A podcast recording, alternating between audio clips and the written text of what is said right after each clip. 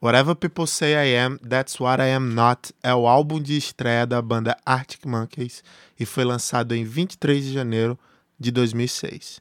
Esse é o álbum de estreia vendido mais rápido no Reino Unido, com 360 mil cópias vendidas somente na primeira semana. Ele é disco de platina quádruplo e ganhador do Mercury Prize de 2006. Mercury Prize é tipo o troféu imprensa do Reino Unido. Era para Vitor rir agora. Ri, Vitor. Ô, Vitor, a gente ensaiou essa piada, Vitor. Apesar da falta de empolgação do meu diretor hoje, eu estou no melhor dia. Então roda a vinheta, diretor. Roda a vinheta. Pô, roda!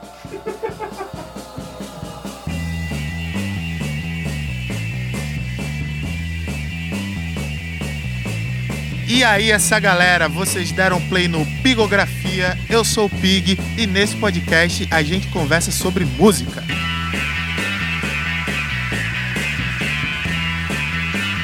Bom, vamos nessa. Aí eu tô empolgadaço. E o que rolava em 2006, o ano que o Whatever. Vou chamar de Whatever, porque falar o nome todo vai ser complicado toda hora, né? No Brasil, Lula era reeleito para seu segundo mandato e era top, Saudades hein? meu ex, né?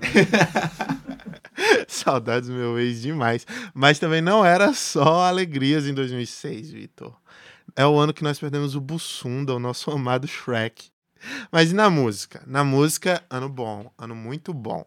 Amy Winehouse dominava tudo com o Back to Black e Rehab tocava demais e era muito boa. Rehab,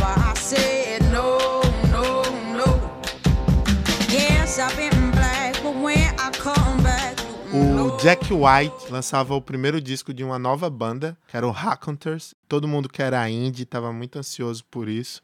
E é um ótimo disco, Broken Boy Soldiers.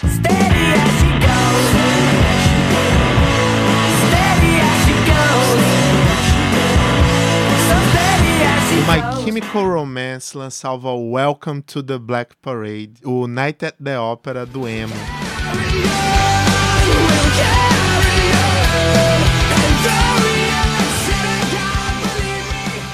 Descasso, descasso, descasso, descasso.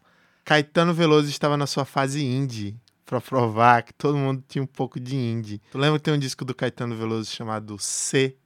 Tô ligado, pô. Essa banda é muito boa. Eu lembro que nessa época a galera falava que o Caetano Veloso era indie rock também.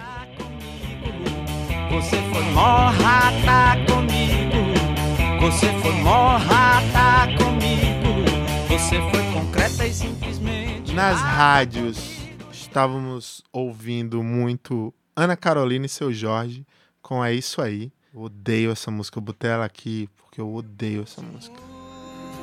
Eu tenho muita raiva dessa música. Eu não sei parar de te olhar.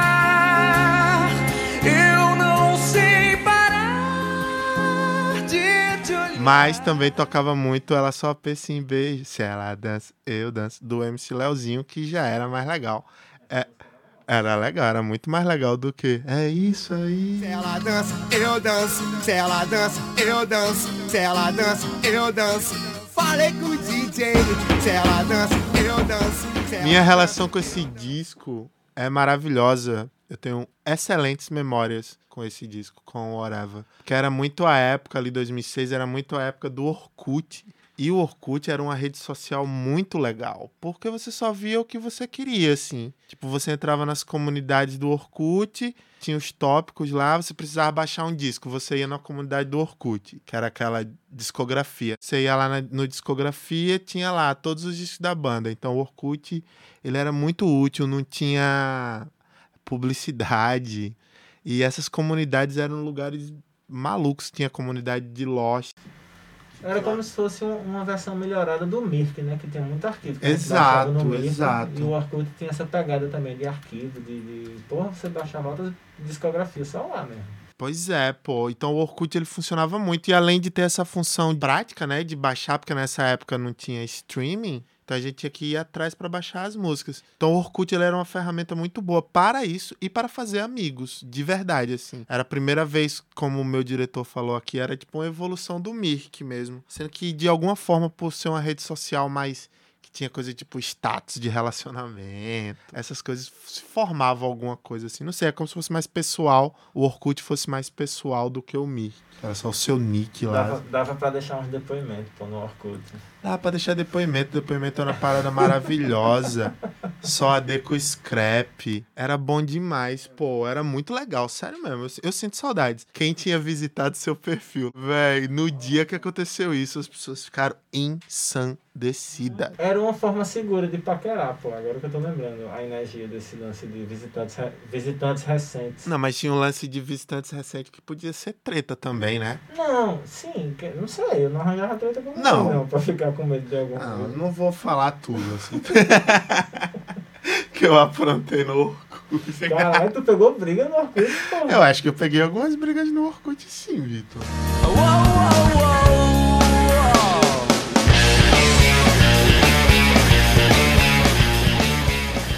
E aí, era a época que eu tava muito viciado em Strokes, eu tava de cabeça nesse indie rock. E os meus amigos aqui, que são minha galera, só um brother meu que gostava dessas mesmas coisas que eu. Assim, do núcleo dos amigos que cresceram juntos, saca? A mesma geração. Tinha outras pessoas mais novas, assim, que gostavam pra caralho também. Mas entre os meus amigos não eram a.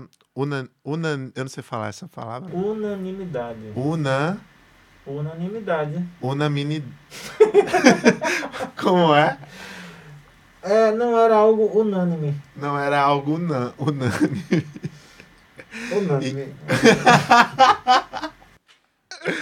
Aí, velho, eu fiz muito amigo na, no, no Orkut, na comunidade do Arctic Monkeys Brasil, a AMBR, onde eu fiz amigos que eu tenho comigo, contatos até hoje. Pessoas que eu conheci, porque na AMBR eu cheguei a ser moderador. Eu era tipo o RH da comunidade AMBR, Arctic Monkeys Brasil. Porque tipo, eu não sabia muito inglês, então tipo, a galera focava muito nas traduções das músicas e tal. Então eu cuidava mais da parte de relacionamento das pessoas, assim. Eu era muito moderador do chat, assim, saca? E ali eu fiz amigos maravilhosos, de verdade mesmo, pessoas incríveis. Beijo para todos da AMBR. Eu não vou falar o nome de todo mundo, mas vocês sabem quem são. Porque se eu falar alguns e não falar de todo mundo, vai ficar mal, mas vocês sabem quem são. A gente troca ideia até hoje de algum jeito, na internet, no, no Twitter, enfim. E em 2007 eu fui para um show do Arctic Monkeys, por quê? Porque no governo Lula era possível você ir a festival. Ainda não era o absurdo que era hoje. Dava para você comprar sua passagem de avião. Sendo que em 2006 eu era estagiário. Eu não tinha dinheiro, eu ganhava tipo 300 conto. Mas aí eu comprei o ingresso, que era tipo 200 conto, e fui de caminhão com o meu tio. Porque não sobrou a grana pro avião. Eu só consegui a grana pro avião dar a volta. Não deu ida e volta. Eu fui de caminhão. E foi ótimo. Já era a segunda vez que eu viajava de caminhão. Mas dessa vez tinha sido diferente, porque eu estava indo ver uns amigos e eu estava indo de caminhão. Acho que eu nunca me conectei tanto com o meu tio caminhoneiro. Tava me sentindo muito caminhoneiro, pô. Vocês foram vendo o disco? Ah, tu foi mostrando a Monkeys pra ele? Não, não, não. No, no caminhão tio Agripino, quando eu entrei no caminhão tio Agripino, ele sempre dizia assim: Isso aqui é meu ambiente de trabalho. Esse aqui é meu ambiente de trabalho. Aí o caralho tá. Então, tipo, só tocava as coisas que ele gostava. Então, rolava muito sertanejo, muito brega. Tipo, aqueles caras mesmo. Tipo, o Amado Batista. vai rolar uma psicografia de brega, viu? Vai rolar, eu tenho. Rolava muito forró. Eu lembro que a gente ouvia muito forró bom, que também terá episódio de forró, assim como teve episódio de pagodes. Em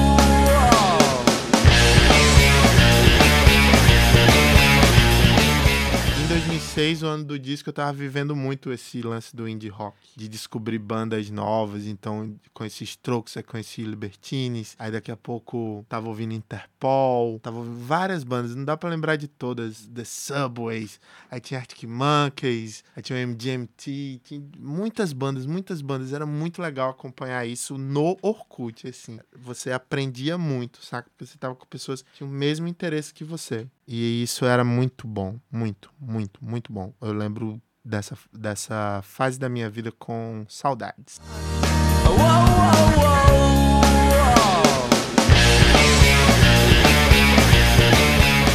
Agora vamos falar um pouco sobre a banda Arctic Monkeys, né? Que eu tava falando só de mim, falei um bocado, mas contextualizar. Esse é o primeiro disco do Arctic Monkeys. E o Arctic Monkeys, eles, eles começaram em 2001. O Alex Turner e o Jamie Cock eram vizinhos e montaram uma banda com dois amigos da escola, que era o Andy Nixon, que tocava baixo, e o Matt Helders, que tocava bateria. Então eram uns boy em 2001. Em 2001, eles deviam estar com 16, 15, 16 anos. O nome da banda nessa época era Bang Bang. E eles faziam covers de Led Zeppelin, sendo que não ficava muito bom.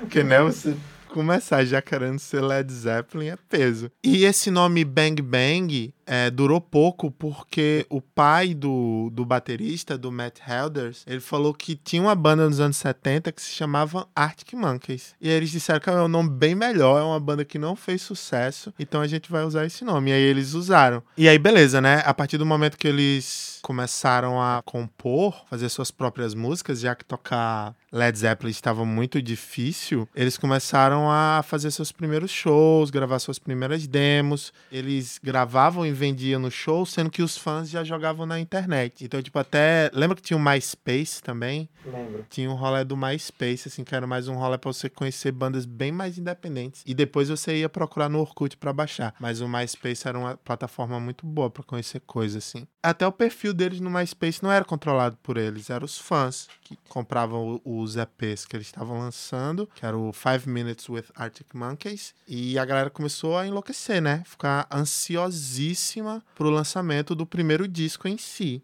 o Whatever People Say I Am, That's What I Am Not. Teve várias demos que vazaram na época, e mesmo assim, isso não foi o suficiente para quando o disco sair vender muito. Vender muito. Saca? Já entrou no top 20, assim. Mesmo a galera já tendo baixado as músicas, já conhecendo algumas músicas, ainda teve um impacto muito grande nas vendas, que provou, deu aqueles primeiros passos que, tipo, não é porque a sua coisa tá na internet que você não vai ganhar dinheiro, saca? Acho que é um começo muito dessa discussão, assim. Porque, tipo, eles davam coisas de graça, assim, saca? É uma parada que a galera discute até hoje, eu acho, né? Foi longo, né, esse debate de internet, de pirataria. Teve aquele rolê do Metallica com o Napster. Aquelas primeiras Isso. discussões e tal. Isso. E as bandas foram se colocando aos pouquinhos, assim, né? Isso, e aí o Arctic Monkeys, como eles eram só uns boy, eles não tinham muito a perder, então era muito mais fácil pra eles soltar, e deu muito certo. Quando o disco foi lançado, foi um fenômeno.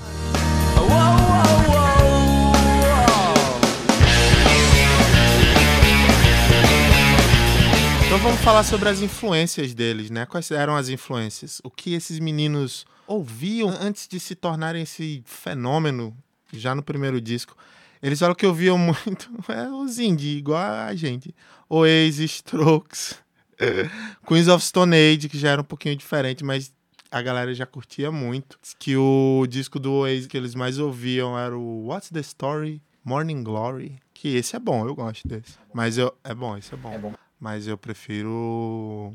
Blur. E sobre os Strokes, eles falam que foi, tipo, o abridor de portas, assim. Que, tipo, ouvindo Strokes, eles foram atrás das referências dos Strokes e conheceram muita coisa boa. Eu fiz isso também, pirei com os Strokes, depois eu fui atrás das referências dos caras, né? Foi que eu comecei a ouvir Velvet Underground, Lou Reed, você conhece outra fase do do David Bowie, você escuta Blonde, aquele é, Television, saca? Essas bandas do pré-punk, assim. Você vai, você vê que esses caras, essa geração indie que a gente ficou chamando por tanto tempo, era só uns caras revisitando o negócio que já tinha sido feito, assim, saca? O Queens of Stone Age não, o Queens of Stone Age já vinha de uma pegada mais stoner, já era outro rolê. E o baterista, o Matt Helders, ele fala que ele mudou o jeito de tocar bateria vendo um show do Queens of Stone Age. Ele fez, é, agora eu preciso começar a tocar mais pesado, né? Porque, tipo, caralho, os bichos tocam muito. Mais uma vez, né? Eles miravam muito alto sempre. Porque o menino já queria ser o John Bohan, né? Uma hora, e agora ele quer ser. Eu acho eu nem lembro quem era o baterista. Não era o Dave Grohl, tinha outro baterista. Além dessas bandas de rock, eles citam que ouviam muito é, hip hop britânico, né? Que antes dele ganhar a guitarra com 15 anos e começar a formar a banda com os vizinhos, ele ouvia muito hip hop, que era música popular ali no, no bairro deles em Sheffield. Então, e, e você consegue ver isso até hoje. Até hoje não, hoje menos, mas no primeiro disco, Alex Turner ele tem um jeito de falar às vezes que vai muito nessa pegada do hip hop britânico, assim. Dá pra ver que tem essa influência, assim. Então, a mistura de tudo é o que forma o estilo deles, pelo menos agora no começo. É uma banda que sempre foi se renovando.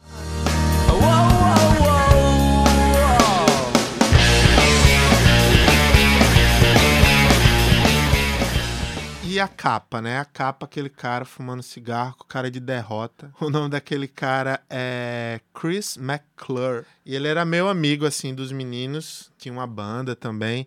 E eles combinaram assim, os caras deram uma grana pra ele, deram tipo 70 libras pro cara, pra tipo, ó, gasta aí nesse rolé e de manhã a gente vai tirar uma foto, vamos ver se pode ser a capa do disco, porque já é o conceito do disco, assim, já introduzindo o conceito do disco, a capa já passa isso. Porque aí, tipo, velho, você ir pra uma balada e ficar malucaço e às vezes não se dá bem, terminar fudido, vomitado, acabado. E o disco tem muito essa pegada de contar sobre baladinhas, ir pra night. Qual é a idade desses caras? O, eles são da nossa idade, pô. O Alex Turner, ele nasceu em 86, que nem eu. Aí tem os caras de 87, tem alguns de 85. Eles são exatamente nossa, nossa geração, velho.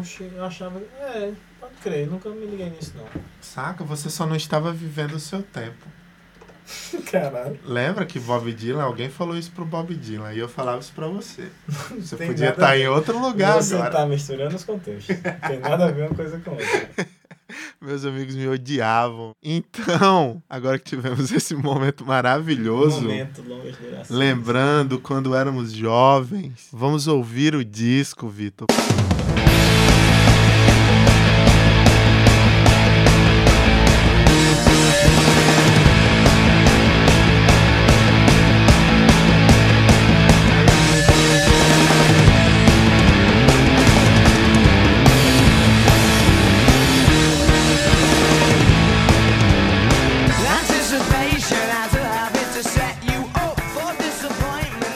Porra, essa música é muito foda, muito foda. Eu sempre falo, né, as músicas que abrem os discos até agora são músicas que abrem os discos muito bem. E essa é mais uma música que abre o disco muito bem. The View from the Afternoon. Já começa. Tipo, já chama a atenção, né? Tipo, se na época você tinha só curiosidade de ouvir, pelo menos curiosidade, você já tinha uma boa primeira impressão. Porque essa música começa muito boa e a bateria dela é insana, velho. Muito boa. Tinha até um clipe que era só. eh, Acho que era uma mina tocando bateria, ou era um cara assim. Que o clipe era só mostrando a parte da bateria. E era muito foda. E essa música é muito boa, pô. Ela é sobre. é- é- Essa música ela tem um duplo sentido, assim, porque como a gente tá começando o disco que vai ser sobre noitadas e ser jovem, dar rolé, ela começa falando muito da expectativa que você cria, que geralmente acaba levando a, a, a, a decepção, né? Você sai algumas vezes desapontado. Você vai com muito sede ao pote, você se decepciona. E dá pra gente entender também que é um pouco tipo do hype, né, que tava rolando, da atenção que eles tinham conquistado, da galera aí com muita expectativa pra ouvir o disco deles. E aí se desapontar. Então essa música tem esse duplo sentido, eu acho essa sacada muito boa, mas vamos para a próxima, que a próxima é a o primeiro single. Vamos para a próxima.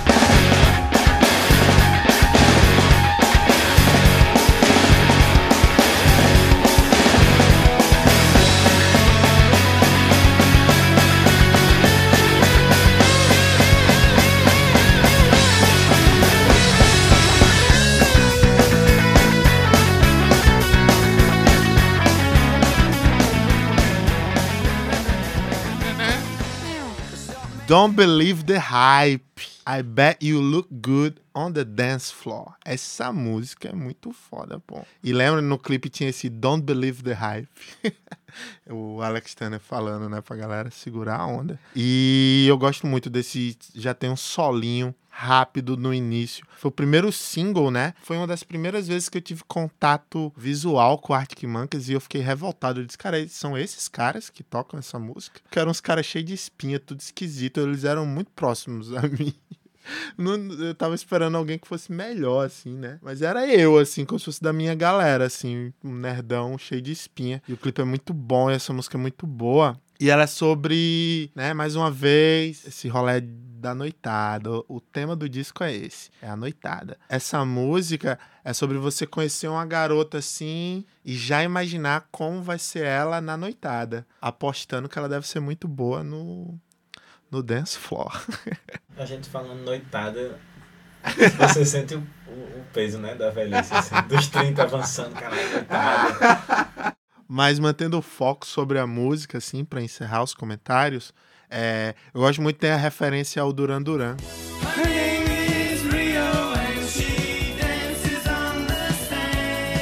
E ele fala, né? é, Her name isn't real. E aí faz essa brincadeirinha com o Duran Duran. Eu gosto, porque eu gosto muito dessa música do Duran Duran. E tem uma parte que eu sempre me perguntei que é o, né? Dance Like a Robot from 1984.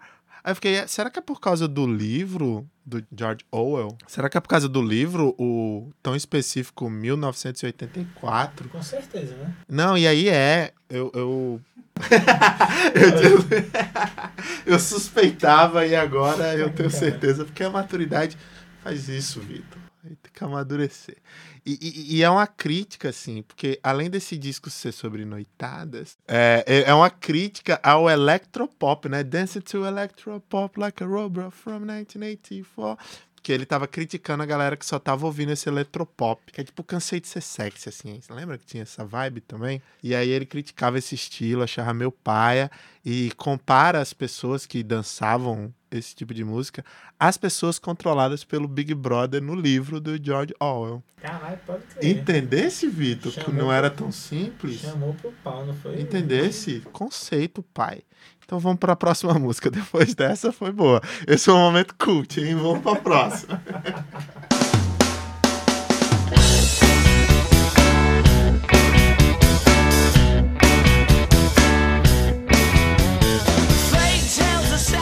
Esse riffzinho é bom demais, mas, pô, no começo, pô, sério. Fake Tales of San Francisco, muito boa, muito boa, muito boa. Essa eu gostava muito dessa e eu gosto dela até hoje. E é engraçado que essa música é sobre um cara contando vantagem. Chega lá na cidade de Sheffield, eles lá e chega um cara lá dizendo que fez turnê em São Francisco e tal, e contando maior vantagem, e a galera sem dar moral nenhuma e tal. Essa música é meio sobre isso, saca? Sobre o cara, tipo, ah, o cara tocou tocou em São Francisco, esse cara é mais legal que os outros e tal. O cara é meio cuzão. Cuzão? Talvez. Eu gosto muito daquela parte do. É? Is the proof that love not only blind but deaf. Tananana. Mas vamos pra próxima. Get on your dancing shoes. There's one thing on your mind. Hoping they're looking for you. Sure, you'll be rummaging through. Oh, and the shit shock horror. You've seen your future bride. Yeah, but it's so, so absurd to say the first. So you're waiting waiting and. Muito boa, muito boa. Dancing Shoes, a quarta música do disco. Eu gosto muito dessa música, eu gosto muito do Shit Shock Horror.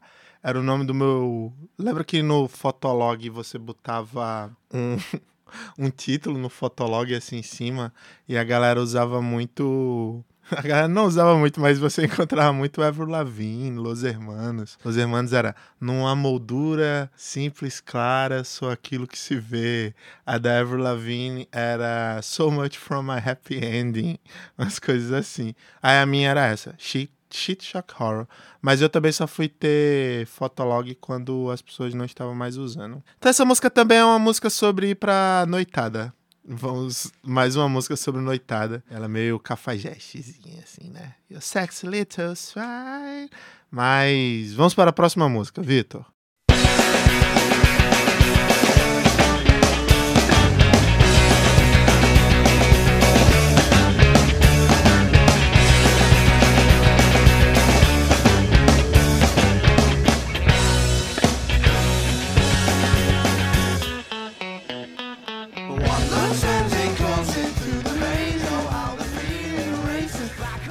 Chegamos na quinta música. É difícil falar esse nome, vamos lá. You probably couldn't see for the lights, but you were staring straight at me. Essa música é muito difícil falar o nome. E essa música é tipo aquele momento de você. Porque a tradução, qual seria a tradução? De você provavelmente não me vê por causa das luzes, mas eu consigo olhar direto pra você. É, ela, é, é ele falando do ponto de vista da mulher, né? Tipo, é você provavelmente não conseguia ver através das luzes, mas eu vi que você tava olhando direto pra mim, né? Isso. Mas aí que tá. Eu também achava que era sobre um lance de paquera, assim. Mas não é. Não é. É um lance de. Tipo, você tá vendo um show e a pessoa que tá no palco. Ele tem a impressão que ela olhou pra ele, assim, ela não tem certeza, né? Se viu, mas pra ele é tipo, ele olhou pra mim. Tipo, quando ele ia no show dos Strokes, quando ele ia no show das bandas que ele admirava, assim, quando era mais moleque, ele tinha essa sensação. E essa música é sobre isso. Doideira, né? Não fazia ideia. Não é? Muita doideira. Mas vamos para a próxima. Vamos para a sexta canção.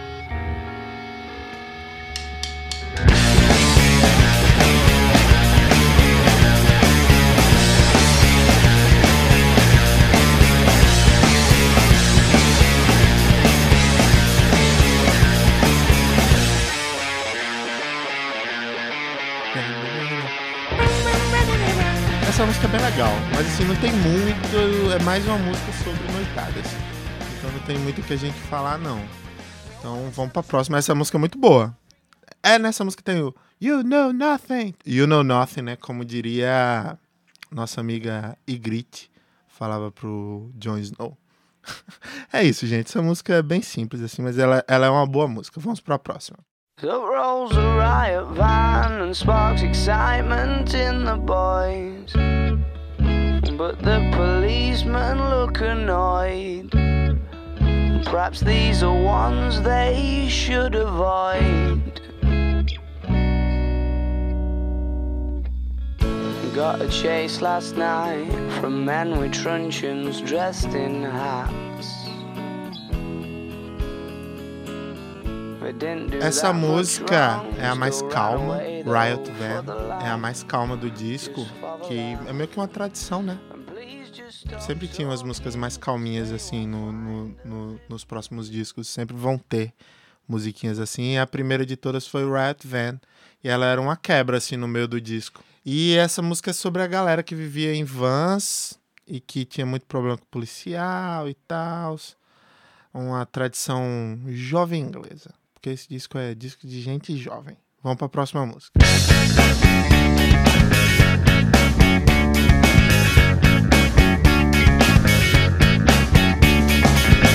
If we can have six in. If not, we'll have to have two. Well, you're coming up at our end, aren't you? So I'll get one with you. I won't let us have six in, especially not with the food. He could have just told us no, though. He didn't have to be rude. You see her with the green dress. She talked to me at the bar. Well, I can miss already two pound fifty. We've only gonna buy a yard. Didn't you see she was gorgeous? She would be Red light lights indicate doors are secure. and Grande música. Gosto dessa música também. Mais uma música sobre sair de rolê com os brother, voltar bebo, todo fudido. Tanto que Red lights indicate doors are secu- secure é uma frase que tem escrita nos, nos táxis ingleses. Eu vi essa informação. Tô por fora, não prestei atenção não. É muito caro, não peguei não. Só andava de metrô, que já era caro. Essa frase diz que Red light indicates door is secure é uma frase que tem no, no, no táxi inglês e, tipo, a música conta a história de uma noite que tudo dá errado e tal. E a frase escrita no táxi é uma das coisas que eles lembram voltando pra casa doidão. Véi, mas essa música eu acho que eles têm muito, é, bem clara a vibe do próprio Alex Turner, assim, de ser muito bom contador de história, né? Sim, Porque, tipo, se eu for seguindo a letra toda, ela é muito sim.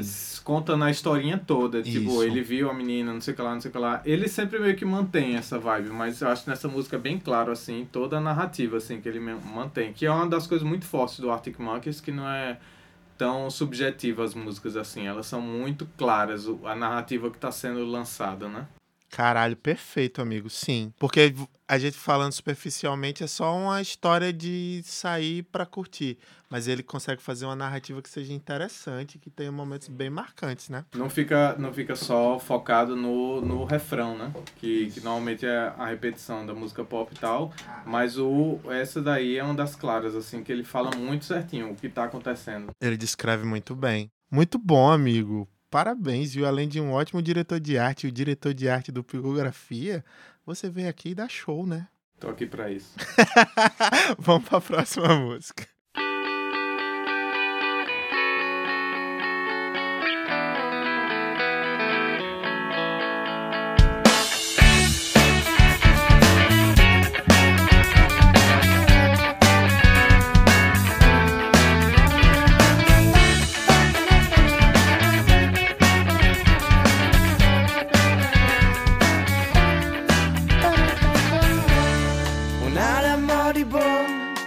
Eita, essa é boa demais.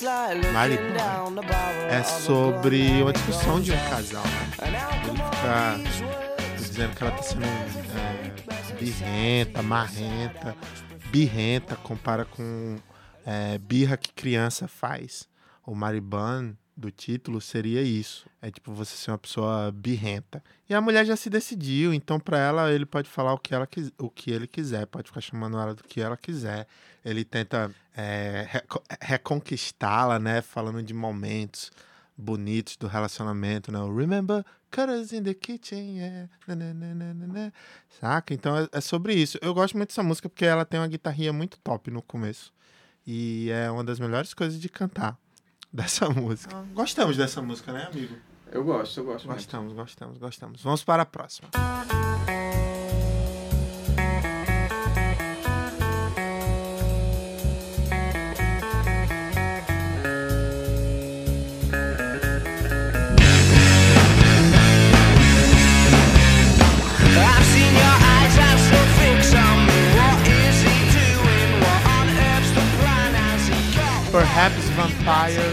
Is a bit strong, but. Mas. Essa música é legal. Eu gostava mais dessa música em 2006. Hoje em dia, pra mim, eles ficam querendo mostrar serviço, sabe? Tipo, querer fazer umas coisas diferentonas assim, mas na época eu achava mais legal. Acho que depois eles conseguiram fazer coisas melhores e julgando assim, em julgar é uma palavra muito pesada, né? Você reouvindo em, em outra perspectiva, assim, como uma pessoa mais velha, uma pessoa que já viu o que eles já fizeram. Essa, essa música ela fica meio, é, velho, não precisa disso tudo, não. Não precisa se amostrar, não. E é Vampires. Essa música é sobre, tipo, a galera da, da, do bairro deles que ficava botando eles pra baixo, que eles não iam conseguir o que eles queriam e tal. Eles não entendiam que eles estavam fazendo algo que eles queriam, que não era só sobre grana. Essa música é sobre isso. E é isso. Tem mais alguma coisa pra falar sobre essa música? Ah, eu gostava que quando eles tocavam ao vivo, era uma música que o Alex Turner tocava sem guitarra. Ele ficava cantando só ele o microfone e ele era muito. Não tinha muita presença de palco, não. Eu lembro muito disso. Mas vamos pra próxima música, que a próxima música é maravilhosa. Who's that girl there? I wonder what went wrong so that she had to roam the streets. She doesn't do major credit cards, I doubt she does receipts. It's all not quite legitimate. And what a scummy man. Just give him half a chance, I bet he'll rob you if he can. Can see it in his eyes, yeah, that he's got a driving ban amongst some other offences. And I've seen him with girls of the night. And he Cara, essa told música é muito boa. Deixa Roxanne to um put on her red light. They're all infected, but he'll be alright. Cause he's a scumbag, don't you know? Essa mudança é foda. Said he's a scumbag, don't you know? Caralho. Essa é boa demais. Chegamos em When the Sun Goes Down. They said it when the sun goes down. Pô, essa música é muito boa, essa música é muito boa. Essas três últimas músicas são excelentes. Eles tem umas músicas que são meio cansativas ali no meio, mas talvez seja por causa que eu não sou mais tão jovem assim. Elas são muito energéticas e elas são muito parecidas. São dançantes, mas fico cansado. E o Anderson Goes eu acho muito massa. E é mais. Ela foi o segundo single do disco. E tinha um clipe que também tinha uma versão que era meio que um curta, que conta a história de uma garota que é, pro- que é prostituta, né? E é a música sobre isso. É mais uma vez o Alex Turner contando uma, uma história de uma garota que é prostituta. E ele fala do cafetão dela, que é um cara que tá fazendo grana vendendo o corpo de outras mulheres e tal. Ele dá um- uma grande criticada nisso, contando uma história. Uma coisa que eu acho massa nessa música, uma coisa que eu acho interessante, é que faz é, referência a Roxanne do The Police. Toca um pouquinho de Roxanne. Roxanne do The Police, porque também é uma música sobre uma prostituta. E tem aquela parte, né, que o Alex Turner fala na música. And I've seen him with girls of the night. And he told Roxanne to put on a headlight. Que é o refrão de Roxanne. Put on a headlight, Roxanne. Então eu acho isso interessante. Eu gosto muito dessa música. Eu gosto muito dessa música até hoje. Caralho, Acho ela muito foda. Eu não imaginava que, que tinha nenhuma relação de The Police com. com... Cara. É um muito foda, ele usa, chocado ele agora. usa muitas referências. Eu acho que tem muito disso da, da vibe hip hop. E a próxima música, na minha concepção, é a que ele manda bem nessa vibe hip hop. Vamos pra próxima. Last night these two bouncers and one them's alright, the other one's a scary and his way or no way, totalitarian. He's got no time for you, looking or breathing how he doesn't want you to. So step out the queue, he makes examples of you, and there's no you can say. Behind the go through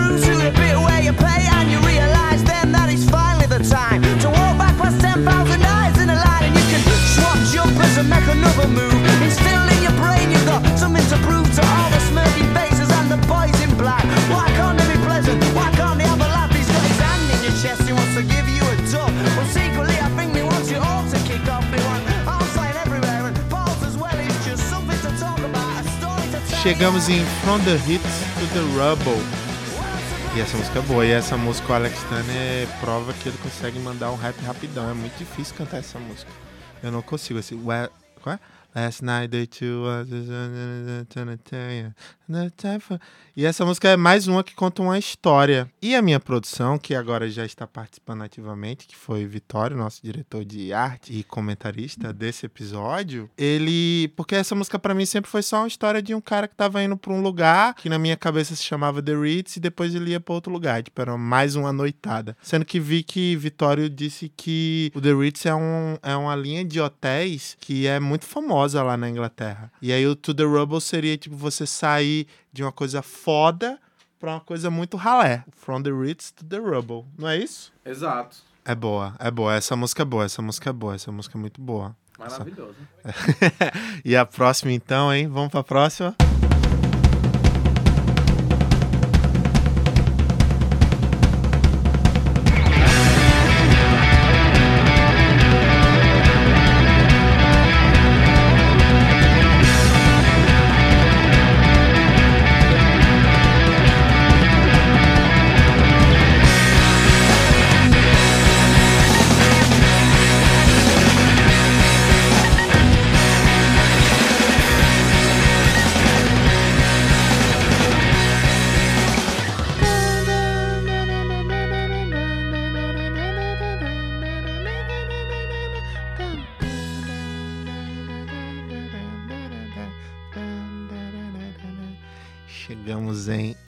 Certain Romance. Essa música é muito foda. Essa música, eu, eu acho que até hoje é a minha preferida do disco. E essa música era uma das músicas que eu tocava com a minha banda. Porque em 2006, 2007, acho que foi 2007. Eu tive uma banda, eu não apenas ficava no Orkut mandando, é, baixando banda indie, não ficava controlando o som para o deses- desespero dos meus amigos. Eu fiz uma banda com os brothers, o nome da banda era Tridestilados. esse nome é muito ruim, pô. Não sei porque a gente escolheu esse, esse nome. A gente escolheu esse nome porque, na verdade, a gente bebia muita, muita vodka. Natasha. Natasha truava. Eu não vou dizer qual membro da banda deu o nome da banda, mas tinha um membro da banda que gostava muito de Natasha e de vodkas em geral. E, é... e era muito legal ter essa banda, pô, Tridestilados, porque ensaiar era muito divertido e a gente tocava todas as músicas dessa época e umas coisas antigas. A gente tocava Rolling Stones, a gente tocava. The Doors. The Doors, a gente tocava Interpol, a gente tocava Magic Numbers. E eu era o vocalista da banda Tridestilados. Eu não tinha falado isso. Eu só fiquei denunciando o cara da Natasha. Mas eu era o vocalista, eu era um péssimo vocalista. E essa banda Tridestilados a gente ensaiava, era muito legal. Mas a gente chegou a ter dois shows. O primeiro show foi aqui, no sítio, no lugar onde esse podcast é gravado, aqui no, na Flora, no estúdio que até então era só sítio. Tive o show no sítio e tive o show numa calorada de comunicação na UFPB. E a banda Tridestilados acabou no segundo show, porque primeiro eu tava cantando de costas pra galera, porque eu tava morrendo de vergonha. A galera tava achando massa, achando que era performance, mas eu tava só com vergonha. Eu tava cheio de espinha no dia e eu não tava sabendo cantar muito bem. Era um show na calorada. Porque, tipo, quando tocou no sítio, eram os amigos, então era uma greia, né? Mas na calorada tinha gente que eu não, não conhecia. E além de eu estar morrendo de vergonha, dois membros da banda estavam discutindo, brigando no meio do rolê. E aí a banda acabou ali mesmo, a gente não chegou até o fim do show e isso parece uma história de uma banda, né? Eu posso falar que tive uma banda que acabou em cima do palco. Tem bandas aí com 20 anos de carreira que não acabaram assim, acabaram de maneira muito mais lamentável. Mas voltando, mas voltando à música, essa música é muito boa, pô. E essa música, ela é tipo meio que uma crítica, né? O tipo de amor que rolava ali no início do. ali em 2006. Que era uma parada que já estava começando a ser mais superficial, por conta já dessa vida mais ativa na internet. E a galera ouvia sempre as mesmas coisas. E os caras que agiam sempre da mesma maneira, né? Essa música, ela tem muito isso, tipo, um, um olhar que julga a galera. Tipo, eu gosto muito da parte do There, There's only music, so there, there's new ringtones. Que é essa crítica à música que já era composta e lançada pensando em virar ringtone, já ficar no celular da galera, que era essa galera que o Alex Turner criticava, assim, esses caras meio superficiais. Sendo que no final da música, e eu gosto muito que ele critica todo mundo, a geração dele, mas no final ele, ele vem com, né, Over there, there's friends of mine. What can I say? I fall in long, long, long time. Então ele dá essa passada de pano, tipo, véi, tá todo mundo fudido mesmo, a gente tá se passando em várias coisas e a gente só não precisa ficar com raiva. E é isso, né? Estamos todos amadurecendo. E aí cai para aquele final que vai tocar no final do episódio.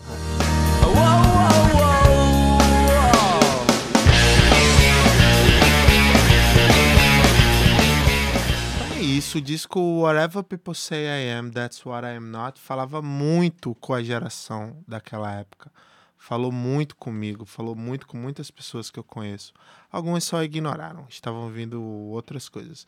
Mas quem ouviu ali em 2006, quem ouviu em 2006, se identificou e marcou. Vendo agora em retrocesso, você vê que é um disco sobre música jovem e que teve muito seu mérito. Não sei se funcionaria hoje em dia, vocês falam mais com a molecada. Molecada é outro termo de velho, né? Fala com a moçada hoje em dia. Eu acho que fala. Sei lá, a galera tá mais exigente. Que eles gostam. A menina Billie Eilish é muito foda, assim, o que ela faz, a proposta dela.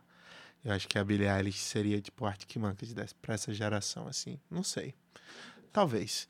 E eu quero dar uma dica antes da gente finalizar o programa, que a dica é conheça coisas novas, vá atrás de coisas novas para ouvir. Durante a pandemia, a gente se afastou de muitas pessoas que a gente gosta. E eu acho que você perguntar o que a pessoa tá ouvindo, e aí, o que é que tu tá ouvindo?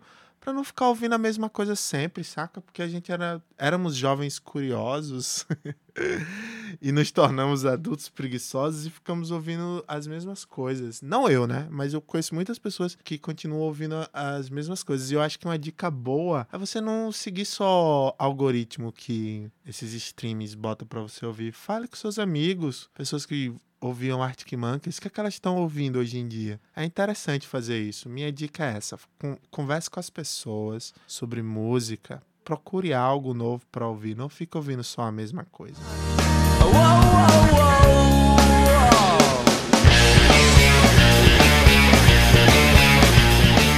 Este foi o quarto episódio do Pigografia e eu falei muito nesse episódio, mas nessa época tinha muita coisa para se falar. Espero que vocês tenham gostado do episódio. Segue a gente no Spotify, compartilha para seus amigos indies de 2006, manda para eles. É, segue a gente também lá no Instagram e se prepare que a gente tá se organizando para ter outros canais de comunicação porque o próximo episódio nós vamos precisar da nossa audiência. Vocês vão participar do próximo episódio. Fiquem ligadinhos aí nas redes sociais, que por enquanto é só o Instagram, então tá fácil. Segue lá no Instagram. Obrigado, minha gente. Beijos. Vamos ser jovens para sempre, mesmo com dor de coluna. Um abraço. Vambora.